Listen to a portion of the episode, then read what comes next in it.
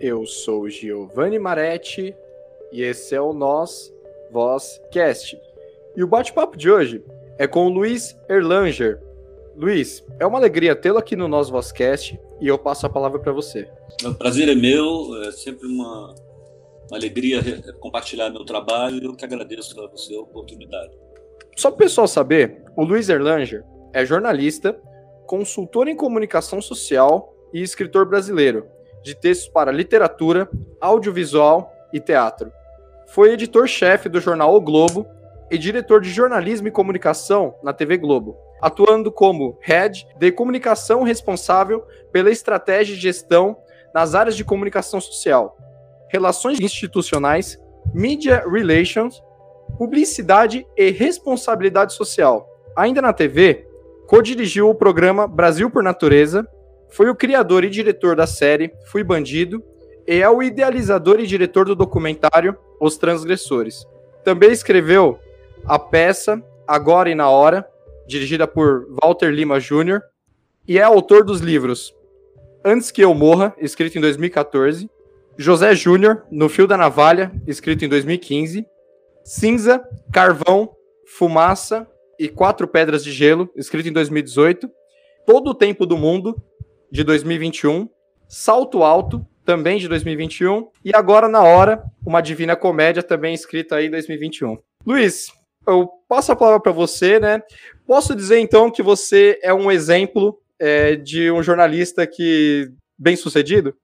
Não, quando você fala que uma pessoa é bem sucedida, dá a impressão que ela vai parar, né? Que ela fez o que tinha que fazer e vai ficar nas férias, aposentado. Eu, eu acho que pode dizer que eu tenho uma, uma atividade muito intensa há muito tempo, que felizmente em projetos bem sucedidos. Eu acho que você ainda não citou uma coisa que eu guardo com muito carinho. Eu sou da equipe original é, que participou da implantação da Globo News. Assim, minha alma é de jornalista.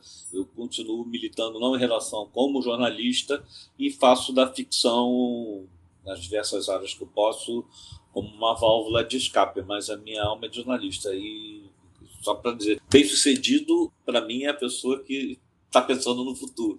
Por essa eu não esperava. Você lançou esses três livros, né, que nós vamos comentar agora.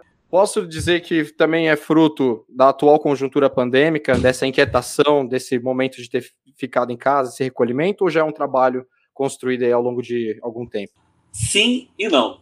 Vou te explicar por quê. Ainda tem o Agora e na Hora, eu estou relançando uma versão atualizada com ilustração e esse sim até vou até começar por ele porque eu tomei um susto muito grande quando eu fui reler e o protagonista não vou ficar dando spoiler ele falava entre outras coisas sobre o risco de, de falava de um vibrião de um vírus de uma pandemia. Isso em 2014 eu primeiro eu me surpreendo eu tomo um susto quando eu leio leio o livro que eu, não, eu acho não, entendo como é que eu entrei na, nessa viagem. O livro é muito muito ousado. Aí eu tomei um susto com isso, que, que mostra que valeria a pena ele ser relançado e também que tem uma coisa muito forte sobre a, da história que é um esquema de corrupção envolvendo políticos em Brasília, que agora já se tornou uma coisa mais, mais visível, mas 2014 não era tão evidente assim. Os outros três, como eu digo que é sim e não, é que conversando com a editora Book, que hoje é a maior plataforma em língua portuguesa de áudio, tem revista, tem jornal e tal, surgiu a hipótese, eu, eu falei da hipótese da gente fazer, é, eu tinha três peças, tem mais peças, mas essas três estavam redondinhas, uma já tinha sido até montada, eu comentei, olha, o pessoal vai para teatro para ver leituras de peça é uma leitura de peça e tal, eles, eles toparam. E aí, por isso que eu digo que não é uma coisa de criação da pandemia, porque já tinha, o que eu fiz foi dar uma reescrita para que ele também fosse adaptado não só como audiolivro, que é uma experiência muito interessante, o Antes que eu morra está com Heriberto Leão, Salto Alto, tá Maria Padilha e Luciana Braga, o Todo o Tempo do Mundo está com a Irene Ravache e com Paulo Betti. E o Agora e na Hora está com Joaquim Lopes, Lúcio Mauro Filho, Marcelo Serrado e a atriz a gente ainda está fechando. Que até está surgindo uma novidade, que antigamente os audiolivros eram muito, muito feitos por narradores profissionais. Eu já estou pegando assim a geração de artista, o que dá um, calor na leitura muito interessante. Então, voltando à sua pergunta, não foi uma criação de pandemia. Eu até, já que você está falando, assim, eu estou com, com, os meus outros projetos que eu faço. Eu não consigo escrever uma coisa ao mesmo tempo. Eu escrevo várias ao mesmo tempo, porque eu, eu me canso um pouco de uma história e vou para outra, e vou para outra, outra. Eu não consegui avançar praticamente nada durante a pandemia. A única coisa que motivou, que eu vi que era uma oportunidade de eu dar uma, uma outra pegada na minha carreira, foi investir na plataforma digital com as lives, que eu já estou com mais de 100 lives que eu comecei exatamente nas pandemia, na pandemia e virou um troço muito bacana, porque lá atrás, na Globo News que eu citei, eu tinha um programa de entrevista, eu adoro entrevistar. No início, até quando não era muito badalada, essas lives viraram uma espécie de referência, porque é, não é live de perguntar como é que está em casa, na pandemia e tal, são entrevistas normais, feitas por Instagram, mas com pessoas assim, desde a Xuxa, que não faz live, Fernando Henrique Cardoso, Drauzio Varela, é só entrar ali no canal do Erlange no YouTube, isso aí tem uma diversidade muito grande, eu vou dar uma pausa agora no, no final do ano, mas vou voltar com tudo no ano que vem. Perfeito, eu vou até deixar na descrição do meu áudio aqui do podcast, né, o seu canal, fazendo, uh, citando aí você, seu Instagram. Eu achei muito interessante, né, essa proposta do, desse audiobook aí, né, com, com essa narração, né, que geralmente, né, pelo menos eu, quando eu tive contato com o audiobook, às vezes vem aquela narração meio robotizada, né, que acaba dando sono, né. Mas eu achei muito interessante essa proposta.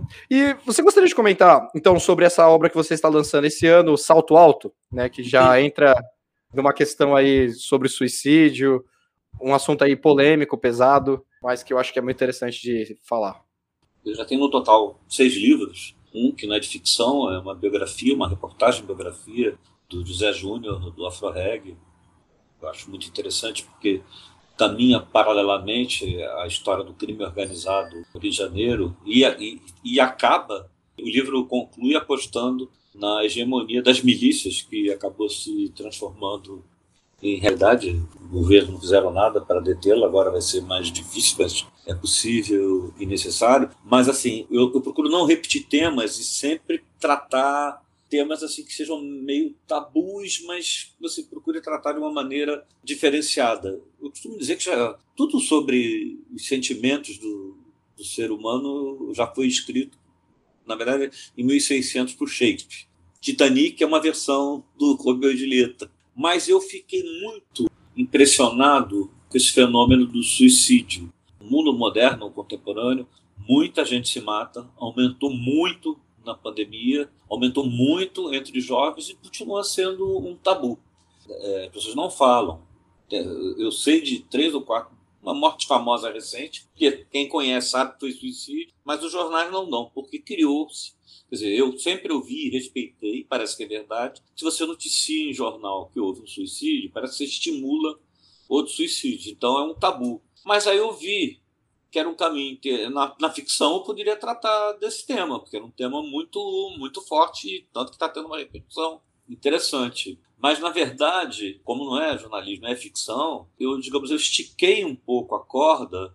A história é, é curiosa. Uma mulher está. Não vou, não vou dar muita discussão. Uma mulher salto alto. Uma mulher está no alto de um prédio para pular, só tem que sobe do outro lado uma outra mulher também para se matar.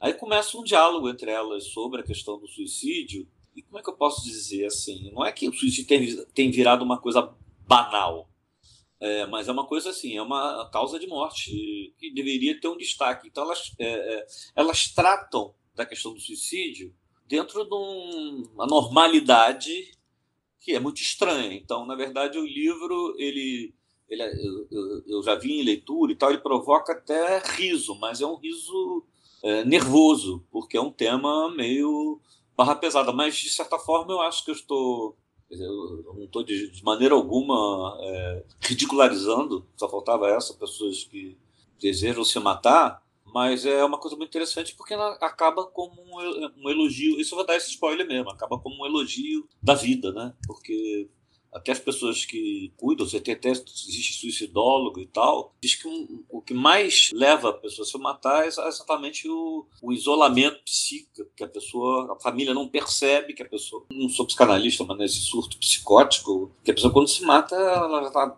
fora de si. Então, eu acho que, na verdade, ele acaba prestando um serviço sem querer ser didático jornalístico das pessoas ficarem ligadas na quem está próximo, na família e tal é um tema que acho que em todas as épocas ele sempre vai causar um desconforto, assim, né? Acho que ele sempre vai dar o que falar. No caso, então, antes que eu morra, né? Que seria no caso em que você meio que faz algumas pescagens, assim, o sujeito meio que é como se ele estivesse num devaneio dentro de um divã. Capítulos eles duram mais ou menos dentro de, do tempo que a pessoa passa numa sessão de psicanálise, algo nesse sentido. É, a história ela é muito curiosa, porque foi meu foi quando eu pulei o muro para ficção. Eu sou deficiente auditivo, cheguei lá atrás a fazer uma operação no ouvido e fiquei com surdez quase que absoluta durante um mês, mais ou menos, antes de, do troço aqui ficar um pouquinho melhor, mas não ficou o que eu imaginava. Aí eu, no meio dessa. Não, envolto nessa surdez, eu não sei se. Eh, depois eu descobri que é todo mundo, que não sou eu que sou é, demente. A gente fica falando e pensando você está me entrevistando, eu estou falando com você, mas ao mesmo tempo eu estou pensando com o tempo está passando, que eu daqui a pouco tenho outra coisa, tenho conta. A gente tem diálogos interiores. Quando eu fiquei com essa surdez, os diálogos ficaram. Eu só conversava praticamente comigo mesmo, que eu não ouvia, não ouvia os outros. É, ouvia, mas, enfim, é, foi um período que eu fiquei muito é, assim, isolado acusticamente do mundo. E aí eu comecei a escrever esses diálogos mas quando eu me dei conta, eu não tinha escrito de forma jornalística como eu faria. Ao ficar surdo, a pessoa e tal, não sei o quê. É, ele ficou uma coisa muito. Como o leitor ou o ouvinte, agora você pode falar, isso vai perceber, não é uma linguagem jornalística. Aí eu já tinha vários textos criados, aí eu me dei conta. Aí sim, eu sempre tenho, tenho uma base de jornalista que eu poderia amarrar tudo numa história central e falando bem objetivamente, tem devaneios, tem delírio, mas é uma história policial. Uma história policial com todos os ingredientes do policial: sexo, droga, rock and roll e violência. Eu até esqueci de falar nessa reedição, que no, quando eu lancei na outra editora, eu fiz uma coisa inédita e não foi repetida. Eu botei uma recomendação de faixa etária. Meus filhos eram menores. Claro que eu não iria impedir, enfim, é, eu, eu sou contra a classificação indicativa obrigatória, mas eu acho que é bacana por, por livre e espontânea vontade, o veículo, o autor, dar uma dica do que, melhor dizendo, qual é a faixa etária indicada para leitura. Então, o livro ele é, ele é barra pesada, é, no sentido de sexo, droga e, e, e, violência. Só tem que, como tinha essas, essas viagens de devaneios que eu fui escrevendo, o que, que eu imaginei? E ainda mais que eu escrevi a história policial na primeira pessoa. Eu tinha que ter uma, como se fala, tinha que ter uma orelha, né? Ou como eles falam até em, em dramaturgia. A melhor orelha que podia ser seria um psicanalista. Então, já com o livro pronto, o último personagem que eu criei foi o psicanalista Bernard Guenos, que na verdade ele inicia o livro explicando que o que vem a seguir são as gravações das sessões de, que ele teve lá com o, o, personagem do livro, que eu acho uma coisa muito curiosa como é que eu fiz isso. Ele não tem nome, não tem descrição física, o que eu acho um troço bem instigante que a pessoa imagina esse protagonista do jeito que ele quiser. Então, exatamente o que você falou. Você tem hoje aplicativos que você consegue, programas que você consegue medir o tempo de um texto. Então, eles têm, você, cada capítulo tem uma leitura de uns 40 minutos, que é um que é uma sessão de psicanálise, onde tem a história policial, que eu diria. Eu sempre descrevo como se fosse um eletrocardiograma, né? Então, digamos, a, a, a pulsação central, a história policial. E os devaneios são aqueles setinha subindo e setinha descendo, setinha subindo, setinha descendo, setinha subindo e setinha descendo. Funcionou, foi best-seller, vendeu rápido a primeira edição para livro nacional e para autor é, desconhecido, iniciante. Foi lá para a segunda edição, o lançamento foi um estouro passado e tal, e tanto eu vi que é um livro que está com uma uma modernidade, como eu falei para você. Eu dei só uma, um verniz. É, é, um desafio muito grande. Eu detesto reler porque eu quero mexer tudo, fico em dúvida se ficou bom e tal. Mas eu fui profissional. A única coisa que eu resolvi fazer, que aí eu vou compartilhar com seus ouvintes, é que eu, eu, eu tive uma dificuldade muito grande para voltar a pegada que eu tive quando eu escrevi em 2014, e como eu já falei, eu me surpreendo de eu ter entrado por caminhos que eu entrei. Então eu comecei a fazer uma, para me motivar, eu comecei a fazer umas ilustrações Tem, tem traço, tem pintura acrílica, mas eu inventei, não sei se eu inventei, eu, faz, eu fiz umas montagens de imagem sobre imagem, pintava, fotografava e tal, não quê. Então, uma das bossas da edição nova é que ela tem ilustrações. Eu, aquela pergunta, né, se eu sou artista plástico, não, mas achei que as ilustrações casaram bem com o livro. Isso no audiolivro não vai ser possível. Nossa, muito interessante, né? Porque foi o verdadeiro trabalho aí dessa introspecção, até que forçada, né? No caso aí, você passando por esse processo de surdez aí, você ainda conseguiu aí, trouxe também, né, essa, esses desenhos aí do seu subconsciente, do seu consciente. Eu não, eu, eu não vou dizer para você, não, não, são bem. É, é, tem eu desenhei em cima, mas basicamente eu diria que são é, assim técnica multidisciplinar em cima de, de colagem digital. Mas eu diria o seguinte, quer dizer, os outros livros eu escrevi de uma forma muito mais racional. Os livros vieram, a história vieram pronta na minha cabeça. Eu sabia onde é eu queria chegar. Claro que tive um trabalho de criação, cada um de uma pegada diferente do outro, mas o quem for ler o Antes que eu morra vai ver que é muito fora da casinha. Então eu tive que fazer as ilustrações, foi um modo que eu achei eu, eu retomar a viagem, entrar na mesma trip que eu tinha entrei quando eu estava surdo e pulando o muro para ficção. É aquela obra Agora e na Hora, uma divina comédia humana. Se passa a história com um padre, né, que começa a entrar em dúvida, em conflito com a fé, é assim, é, eu costumo dizer o seguinte, que eu, eu, eu sou ateu, mas eu, te, eu tenho religiosidade. Uma coisa é religiosidade, outra coisa é, é, religião. Eu tenho uma implicância muito grande com religião, que como você vai ver através das histórias, em vez da pessoa, dos, dos seres humanos, a religião ter servido de uma ferramenta de fraternidade, de encontro e tal, tem guerras por cada religião. Hoje a gente vive um problema enorme no Brasil, essa tendência de esse risco que a gente tem de acabar com o Estado laico, que já está bem, bem torpedeado. Estão escolhendo ministro Supremo por ser tremenda, é, extremamente evangélico. É um grande risco para a democracia, a, a, religião, quando ela invade o Estado, os governos, por aí vai. A gente passou por uma experiência aqui no Rio de Janeiro traumática, enfim. Mas, assim, eu trato dessa religião. Eu questiono essa religião. Então, é um padre que ele está numa daquelas missas de corpo presente, onde geralmente os padres dizem que ninguém tem que ficar triste, que o morto agora está melhor, está ao lado do Senhor e tal. E aí ele tem um desmaio,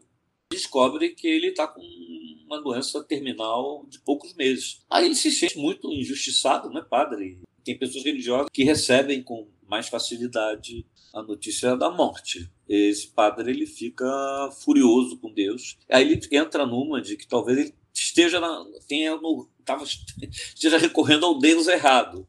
Peça original, ele vai, obviamente está mantido no livro impresso, ele vai buscando outras religiões, vai no judaísmo, vai no espiritismo, vai em religião de matriz africana, vai em Santo Daime, vai roda por todas as religiões em busca de tentar encontrar Deus. E aí eu pude fazer o que no teatro eu, talvez fosse possível, mas não não foi o que rolou, para usar uma linguagem aqui sim, mais simples. É, no livro, você e no audiolivro, você tem as duas versões. Você tem a versão que no final ele não encontra Deus, e é um final, digamos assim, mais dramático, e tem o final é, ele encontrando Deus. Não é questão do leitor e do ouvinte escolher qual final que ele prefere. Estão lá os dois disponíveis, que eu acho que é uma coisa muito interessante. E o audiolivro vai ser outra coisa espetacular, que a gente está com Joaquim Lopes e tal, mas esqueci de falar que a gente está quase, quem fez Deus na, na peça é o Deus Otton Bastos, que a gente está tentando ele para o audiolivro, mas ainda, quer dizer, não fechou porque acabou acontecendo que foram três livros e mais o relançamento do Antes que eu morra, então esse audiolivro não ficou pronto a tempo do lançamento que aconteceu há uns poucos dias agora seria a terceira obra, então, Todo o Tempo do Mundo, né? Que conta a história de dois idosos que se encontram num consultório de geriatria, e aí se passa então todo esse diálogo e, e esse conflito aí. Teoricamente, Todo o Tempo do Mundo, ele é o, o mais água com açúcar, vamos dizer assim.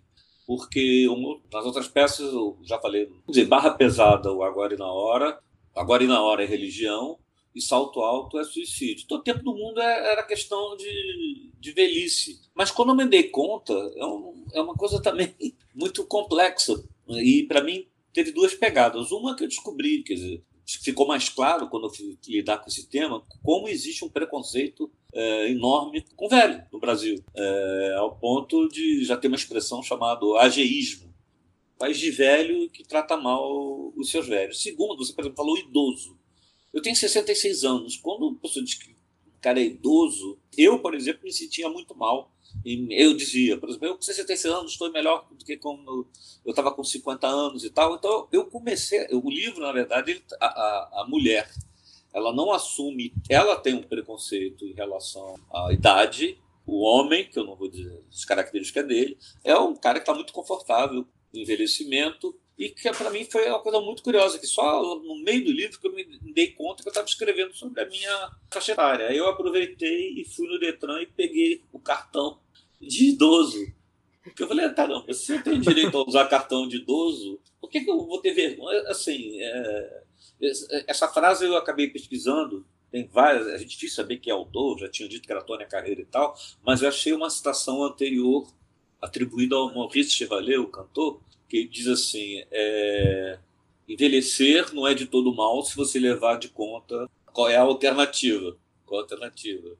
Que a Tônia Carreiro dizia era envelhecer é uma merda, mas a alternativa não é muito melhor. É, mas assim, o tom que, que fecha o livro não é de resignação diante da velhice. É com aquela velha frase de que na vida tudo vale a pena se a alma não é pequena. E eles arrumam também não vou querer dar spoiler, mas assim, é, é um elogio da, da velhice. O que, que, que você pode desejar na vida? Envelhecer, né? É, envelhecer bem, morrer bem velhinho, de preferência sem ter que usar fraldão e, e, e, sem demência. Você estando com a cabeça boa, o que eu mais quero é viver muito, viver muito. Eu tenho uma frase, não sei se cabe. Ser idoso é natural, envelhecer é opcional. Você acha que cabe? Mas é que tá, eu acho que já tem um peso. Esse peso social de achar que o, que o velho não serve para nada. Mas é que, é que geralmente não, quando eu penso no mas, velho. Mas olha só, é, isso é um pensamento é, capitalista, digamos assim. o que é servir? Você vive para viver, né? Não, é, não vive para. É claro que quando a pessoa está produzindo, que é uma produção, mas acho que as pessoas chegam numa fase da vida, numa fase da vida, e eu, por exemplo, ainda, eu disse que eu já resolvi isso do envelhecimento, mas não resolvi isso com questão de parar de, de, de trabalhar. Mas acho, pelo amor de Deus, assim, eu digamos, se eu parar de trabalhar amanhã, eu tô com duas, duas netinhas, então eu posso acordar de manhã passear, eu moro na lagoa, olhar, passar na lagoa, aí ler um livro, sem ter necessariamente que trabalhar, aí tá com as minhas netinhas e tal, não sei o quê. Quer dizer, não, não tem sido essa a minha opção, mas eu tô dizendo assim, o, um velho não é uma pessoa que não presta mais para a sociedade. É uma pessoa que não está mais produzindo para a sociedade e tem mais o direito que ele tem de aproveitar a vida. Eu, eu não por isso, por outra razão, que eu, eu tentei conseguir que a minha querida amiga, desembargadora e escritora, Andréa Pachá, escrevesse a abertura né, o prefácio do livro. Ela tem um livro maravilhoso chamado Velhos são os Outros, que é uma coisa que passou pela cabeça, né? Eu sempre achava que velhos são os outros, você não fica imaginando. Felizmente você está chegando nessa, nessa faixa etária. Então ela, ela, assim, ela dá uma. Como é que eu vou dizer? Um apoio técnico questão da velhice, que também é tratada como todo. Assim, eu digo que eu não tenho estilo, mas um elemento comum até hoje, tudo que eu fiz em ficção, é o humor.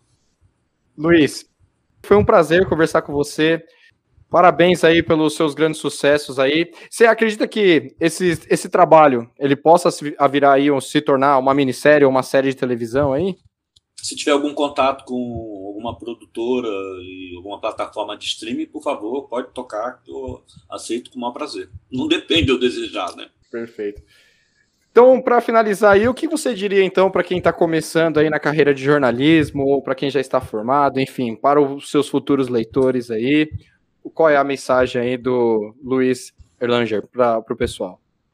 Bom, é, temos que dividir, né?